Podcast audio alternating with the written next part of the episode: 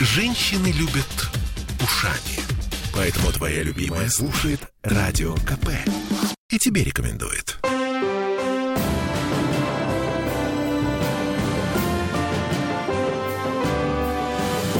Нулевое чтение. А, Всем привет! В эфире радио «Комсомольская правда» Санкт-Петербург. С вами Ольга Маркина и э, Денис Четырбок поможет нам, как всегда, подготовиться к очередному заседанию законодательного собрания. Здравствуйте, Денис. Добрый день. Ну, начнем, наверное, с того, что беспокоит нас, лично нас, журналистов. Это а, мы все-таки должны выбрать уполномоченного по правам человека, так как Шишлов, Александр Шишлов, который занимал эту должность, насколько я понимаю, теперь он депутат ЗАГСа. Да, он мой коллега и полноправный депутат законодательного собрания, руководитель фракции «Яблоко» в законодательном собрании Санкт-Петербурга. Вот, естественно, он совмещать эти две должности никак не может, и в связи с этим в октябре текущего года э, законодательное собрание прекратило его полномочия, объявило конкурс. Э, срок подачи предложений был до 29 октября, до 17.00. Стало быть, у нас есть некий список. Да, он мог бы называться шорт-листом, но это не так, поскольку достаточно много кандидатов заявилось. Так, и сколько у нас получается кандидатов? 10, 10, 10 человек кандидатов. на место. Это достаточно серьезный конкурс. Есть люди, как известные нашему городу, да и стране в целом. Есть те, кто занимается какой-то благотворительной или общественной деятельностью, но неизвестен широкому кругу на петербуржцев, скажем так. Вот. Я бы выделил среди, среди кандидатов это Тихонова Надежда Геннадьевна, депутат. Которую мы прекрасно знаем. Так. Ольга Ходунова тоже Ходунова, депутат да. прошлого Мгм. созыва. А, помимо этого, Светлана Юрьевна Агапитова, тоже Э, ее да, кандидатуру это- подали. Это Я наш- понимаю, почему. Потому что, по сути дела, она была детским омбудсменом, да, насколько я понимаю, до Митяниной. Так точно, две, два срока э, на протяжении 10 лет и достаточно успешно справлялась со своими обязанностями не только по мнению депутатов, но и многих общественных организаций в сфере защиты прав детей. А, Лаптев Сергей, э, который являлся, если мне память не ошибается, как руководителем аппарата уполномоченного по правам человека в свое время, так и руководителем аппарата уполномоченного по правам ребенка. То есть имеет опыт... Опыт э, имеет и туда, и и туда. там, да. и там. Мгм. И руководитель аппарата уполномоченного по правам человека Штанникова Ольга, она тоже была представлена в качестве кандидатов. Кандидатов выдвигали кто? Кандидатов выдвигали как общественные организации в сфере защиты прав и свобод человека и гражданина. Это не коммерческие организации, это своего рода ноу-хау Петербурга, поскольку далеко не во всех регионах именно эти некоммерческие организации в сфере защиты прав человека имеют право выдвинуть своих кандидатов. Э, Это были также представительные органы э, муниципальной власти, то есть муниципальные советы, они тоже имеют право на выдвижение, и э, депутаты законодательного собрания. То есть вот это три категории, которые выдвинули своих кандидатов.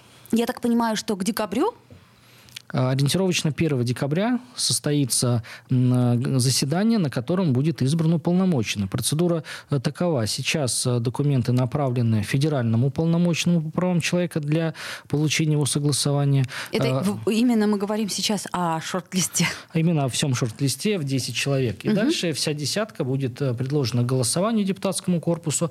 Победит тот, кто наберет больше голосов. Хорошо. Ну что ж, у нас есть в этом смысле свои фавориты, и м, будем очень надеяться, что мнение горожан, журналистов и депутатов в данном случае совпадут. Как это часто бывает. Как это часто бывает, совершенно верно. Так, что у нас еще есть э, на данный момент времени? Я так понимаю, что у нас э, предполагается некая добавка в бюджет города, да, за счет мигрантов, которые э, приступают к работе в нашем городе. Что изменилось и что изменится? Изменится только лишь сумма платежа, которую э, мигранты будут платить э, в казну. Э, Дело в том, что сама патентная система была придумана для того, чтобы эти мигранты имели возможность, э, с одной стороны, легко легализоваться, то есть, купив патент, а на абсолютно легальных условиях работать на территории России, и второе, э, с тем, чтобы все-таки казна э, получала какую-то добавку от труда таких вот мигрантов. Потому что раньше ситуация обстояла следующим образом. Никто нигде не регистрировался. Безвизовый режим с целым рядом государств у нас сохранен до, до сей поры. Э, Несмотря на пандемию. Несмотря на пандемию. Чудовищно. Ведь дело в том, что экономика, как это ни странно, это по всем аналитическим отчетам следует, нуждается в притоке рабочей силы. И, к сожалению, не всегда и на все позиции э, наши сограждане готовы соглашаться. Все очень просто. Низкие зарплаты, а низкий вот уровень защиты мигра- труда. Мигранты идут на, на эти деньги, выполняют работы, которые ну, крайне необходимы для того, чтобы дома строились, дороги строились, для того, чтобы э, в конце концов э, уборка проводилась в скверах, парках, да и э, в наших парадных. Вот, поэтому э, на следующий год будет небольшое повышение для этой категории 4200 рублей составит а размер. Э, он был на уровне 3-4 тысяч, вот примерно так. То есть, ну, то есть небольшая добавка Небольшая, есть. она ежегодно угу. где-то на рублей там 300-400 прирастает. Это связано с инфляцией, это связано там с прогнозными значениями. Ну, вот. Поэтому 4200 в месяц, такой будет размер патента для мигрантов и желающих э, поработать в Российской Федерации. Денис Александрович, а скажите, сейчас э, неучтенных гастарбайтеров у нас много, ну так, по-честному? В принципе, э, мигрантов э, сейчас стало существенно меньше, чем их было ну, лет пять 6 назад. Вы Я имеете думаю... в виду о неучтенных? Нет, Или вообще? А, вообще, а, а, вообще. с чем это связано?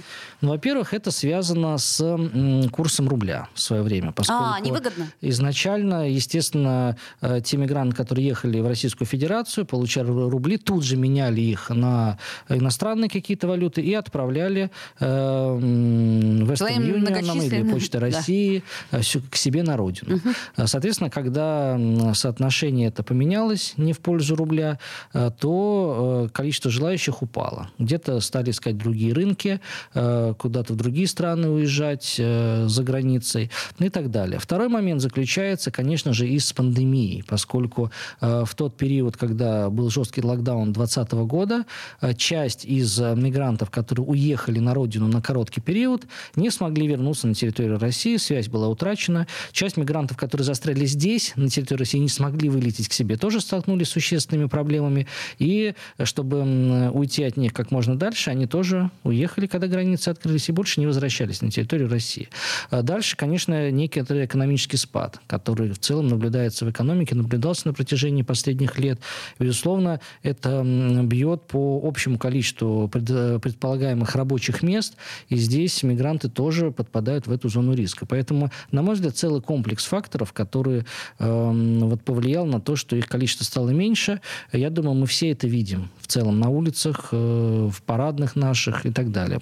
Болезненный вопрос. Вакцинация иммигранты Каким-то образом эта история решается? Ну, вообще э, все иностранные граждане, которые у нас на территории Федерации, обязаны тоже проходить через определенное тестирование. Если они, так сказать, не желают э, постоянно сдавать ПЦР-тесты, у них есть возможность ну, на каких-то, тут не готов сказать, платных или бесплатных началах, но в Москве, я знаю, уже открыт целый специальный э, э, привычный центр э, с миграционным центром. Они совмещены с тем, чтобы те, кто прибывает на территорию Федерации э, из мигрантов также могли сразу не только получить разрешение, но и э, сделать прививку.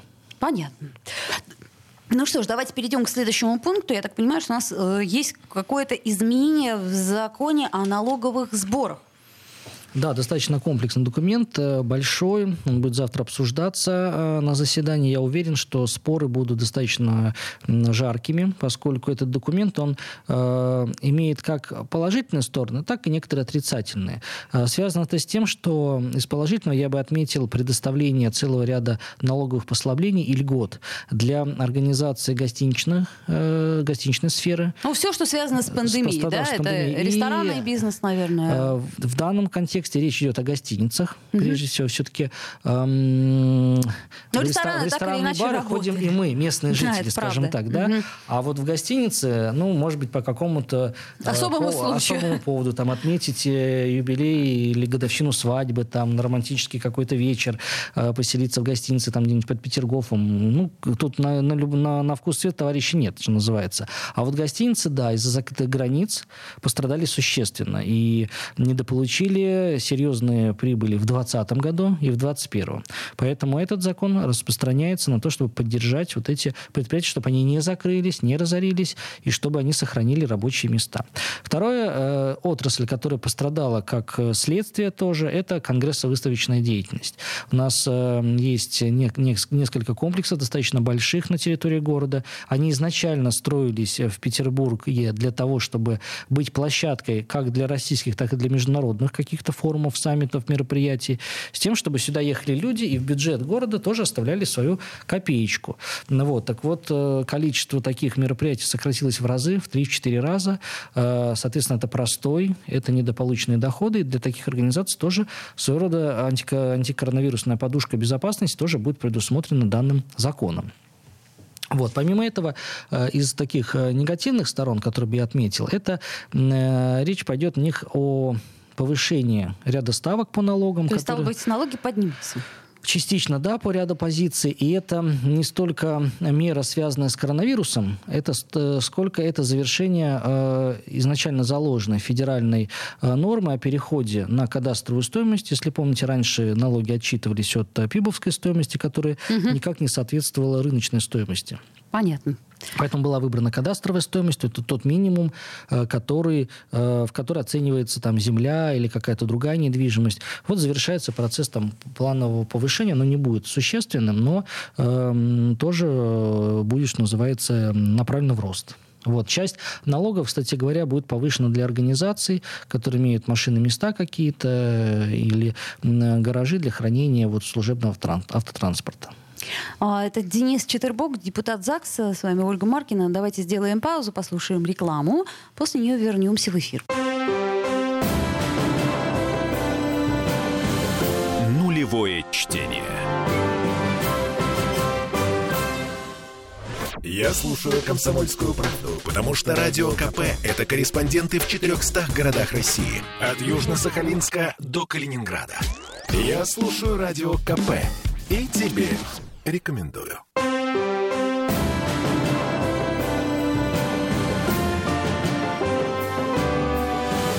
Нулевое чтение. Вновь возвращаемся в эфир. Нулевые чтения в эфире. И Денис Четербок по-прежнему с нами в студии. Депутат Законодательного собрания Санкт-Петербурга. А, Денис Александрович, вот что вообще у нас происходит? В начале недели вдруг неожиданно люди на госуслугах увидели, что а, извините, срок годности их QR-кодов, тех самых сертификатов, которые они получили честным путем э, с помощью вакцинации, он вдруг неожиданно истек. Что это было? Ну, на мой взгляд, э, это либо техническая ошибка, э, либо э, какая-то, какой-то человеческий фактор. Не совсем понятно, на что это было направлено.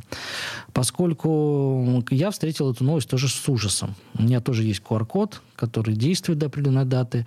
Я знаю, что до этой даты я должен ревакцинироваться с тем, чтобы, во-первых, себя обезопасить, а во-вторых, с тем, чтобы получить возможность доступа к тем объектам, куда бы я хотел, где бы я хотел оказаться, в том числе и в новогодние праздники. Вот. В этой связи, конечно, э, надо разбираться, что это было. Какая-то шутка первоапрельская, не совсем уместная. Либо это действительно технический сбой, э, Просто не очень понятно, почему а, он произошел. И вообще, чтобы произошел какой-то сбой, необходимо кому-то нажать на какие-то кнопки с тем, чтобы что-то поменялось вдруг. Вот очень не хочется верить в том, что это была какая-то вот спланированная акция. Диверсия. Направленная на то, чтобы... Это, кстати говоря, вот вы правильно сказали, это могла быть и диверсия, совершенная со стороны каких-то э, киберхакеров. Ну, то есть пока у нас информации нет Пока информации нет. Я точно знаю, что будет разбирательство по этому поводу, Еще поскольку очень многие люди, э, правда, были в шоке понедельник, после длинных выходных, э, после локдауна, узнать, что у тебя все уже давно-давно истекло, хотя изначально ты получал сертификат на год, вообще-то. А, Денис, э, все-таки у нас меняется или не меняется длительность э, сертификата и QR-кода? То есть, Значит, э, действительно, по э, новым э, правилам, временным, опять же, который выпущен, выпущен министерством, насколько мне известно, срок будет составлять 6 месяцев месяцев. Но в этом документе ни слова не сказано о том, как быть с теми сертификатами, которые уже были выданы. И в этой связи юридически я не вижу никаких оснований для того, чтобы срок действия сертификатов был сокращен. Вот если они выдавались изначально на год, то их срок действия должен составлять год. Если впоследствии нам будут выдавать на полгода, ну, что в принципе выглядит логичным, исходя из того, что по всем рекомендациям ревакцинацию надо проходить раз в полгода, э, то тогда новые сертификаты пускай выдаются на полгода. Ну, то есть, как бы закон не, не имеет заднего, ну как это Именно сказать? так, обратной пон... силы. Обратной так. силы, да. да но Беда это... только в том, что это не закон, а временные рекомендации. А что значит в данном случае временные рекомендации? Вот в том-то и значит, что в целом вся вот ковидная история, практики лечения, да, они же регулируются именно временным порядком. Почему временным? Поскольку э, вирус мутирует, каждый день появляются какие-то новые штаммы, э, да, и, естественно, этот порядок должен видоизменяться. Вот. Но, как мы с вами знаем, нет ничего более постоянного, чем временное, поэтому будем ориентироваться на тот порядок, который есть. То есть я юридически не вижу никаких оснований для того, чтобы срок э, действия тех сертификатов, которые уже выданы, был сокращен. А с одной стороны, а с другой стороны, ничего же не изменилось, та же вакцина. Э, да, но дело в том, что когда изначально э, речь там о годе, о годе, о годичной давности идет, да, э, на тот момент, год назад, мы еще многого не знали о коронавирусе. Да? Ну, соответственно, вы сами себе противоречите. Раз мы узнали, значит, полгода — это максимальный срок. Да, но, понимаете, есть такое понятие, как стабильность оборота. Да? И если человеку изначально был выдан этот сертификат на год, и ничто не лишает его права после консультации с терапевтом провести ревакцинацию даже через полгода действия этого сертификата. Ничто ему это не запрещает. Но если изначально ему выдали этот сертификат на год, то значит э, целый год он и должен действовать. А если последствия сертификата будут выдаваться на 6 месяцев, а может этот порядок будет из вида еще как-то измененный, что-то изменится в нашей жизни, вот, то мы должны ориентироваться на предсказуемые вещи. Если мы выдаем, как паспорт, да, вам выдают там э, после там 45, по-моему, последняя фотография, до конца вашей жизни. Да, да? а потом вдруг неожиданно передумывают. Говорят, нет, вот фотография как-то у вас не совсем похожа. Да? Поэтому давайте-ка мы конкретно да. поменяем вы, именно ваш паспорт. Да. А у вас есть планы, например, да, и вы, да, вы рассчитывали на то, что ваш паспорт будет действовать. Может быть, вы купили билеты куда-то на поезд. А если сейчас вам надо менять этот паспорт, тогда э, как вам быть с теми билетами, которые куплены на паспорт, который уже не будет действовать через там, два дня, а вам выезжать на третий? Вот я вот об этой стабильности говорю. Теоретически я вас понимаю, практически я не понимаю, что происходит. А, у меня такой вопрос, вот я до сих пор не нашла на него ответ. А, насколько я понимаю, и во время локдауна, и, собственно, в дальнейшем а, иностранные граждане, которые вакцинировались иностранной вакциной, разные там, Pfizer и прочее, прочее, Модерна, не имеют доступа, например, в наши музеи, в наши театры. Почему? Здесь э, несколько аспектов, и прежде всего я вижу международно-правовой. В международном праве есть такой принцип, он называется принцип взаимности. Да, он основ... А, то есть вы, ты мне, я тебе. Ты не он, признал мою он вакцину основан на том, что, да, что если одно государство что-то делает, э, то оно рассчитывает на то, что другое государство тоже ответит им взаимностью. Некий принцип взаимности. На этом строится все, все международное право, дипломатия. Вот. И в данном случае, э, ведь наша заявка давно уже уже была подана в и международную организацию, Европейский Союз, для того, чтобы она э, котировалась, что называется, на Западе. Да? А ведь могу сказать, что вот мои коллеги некоторые, которые э, по роду должности присутствовали на официальных мероприятиях международных за границей, столкнулись с, я считаю, с дискриминацией несправедливостью, потому что э, в Европе нашу страну относят к красной зоне, и несмотря на то, что у вас есть прививка Э, спутника, несмотря на то, что у вас есть ПЦР-тесты, сданные до отъезда, по прилету, и каждый день нахождения там, все равно вас содержат как в концлагере в гостинице, не разрешают вам никуда выходить. Все лишь только потому, что наша вакцина просто там не признается. Ну вот, в этой связи давайте э, оценим, справедливо было бы, если бы, если наши граждане там ущемляются в правах, почему э, э, граждане этой же страны, где наши граждане ущемляются в правах, должны пользоваться э, всеми правами если они не желают привиться спутником. Прививайтесь спутником и приезжайте. Ну, понятно. То есть это скорее дипломатическая профилактическая мера. Это только лишь одна из. Вот это, ну, я рассуждаю с точки зрения юридической, с точки зрения международной дипломатии. Вот. Эм, другой вопрос связан с эффективностью вакцин. Да, здесь есть международный журнал Lancet, который является таким вот авторитетом, безусловным, по части доверия к каким-то препаратам, вакцинам и так далее. Но наш спутник ничуть не хуже, а то и лучше по ряду показателей в отношении других вакцин. Их же много. Есть китайские, есть там европейские, там AstraZeneca, Pfizer, там их много, их куча. Ну, вот. Поэтому пока э, не будет да, вот такого единого международного списка вакцин, там условно 10 вакцин, которые дают право вам вообще ехать в любую точку мира.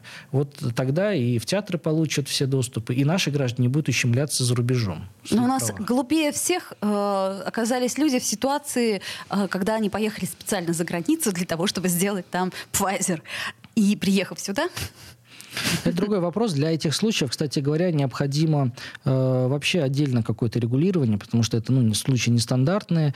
Э, почему люди так поступили? Да? Ну, Для того, право. чтобы въезжать в Европу, все очень просто. Э, а может быть и по другим каким-то причинам. А может быть, да. все может поэтому быть. Поэтому для вот этой категории наших граждан вообще должны быть другие порядки и э, какой-то какой особый свой механизм того, как они получают QR-коды, как они выезжают и так далее. Ведь есть, кстати говоря, и наши граждане, которые постоянно проживают э, или имеют временное разрешение на территории иностранных государств. И здесь тоже встает вопрос, а как им быть? Ведь а, некоторые там живут пять месяцев, я не знаю, там в Испании, потом и что делать, да. в Россию. Ты же не можешь сделать и ту, и ту э, вакцину. Да, и здесь вот э, я и говорю, что для этой категории граждан в целом нужно какое-то отдельное регулирование, может быть, даже отдельный список вакцин, но который будет признаваться вот только для этой узкой категории. Но в глобальном масштабе здесь, конечно, тоже должен работать принцип взаимности.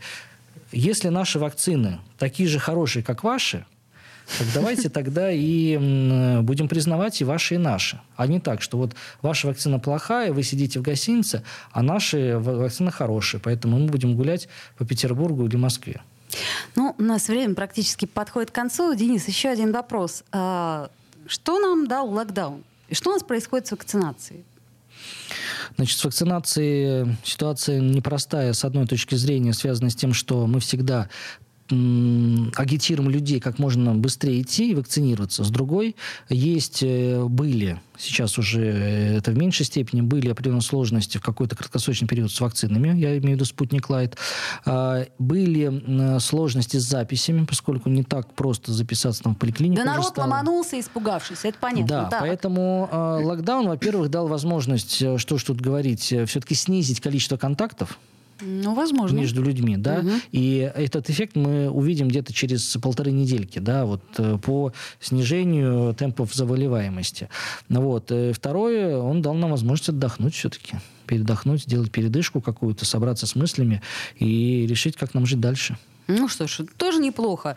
Я надеюсь, что за это время посидевшие дома граждане, не имеющие QR-кода, таки записались на вакцинацию и сделают хорошее дело, как для себя, так и для окружающих. Совершенно верно. Это был Денис Четербок, депутат ЗАГСа, и я, Ольга Маркина. До встречи. Берегите себя. Нулевое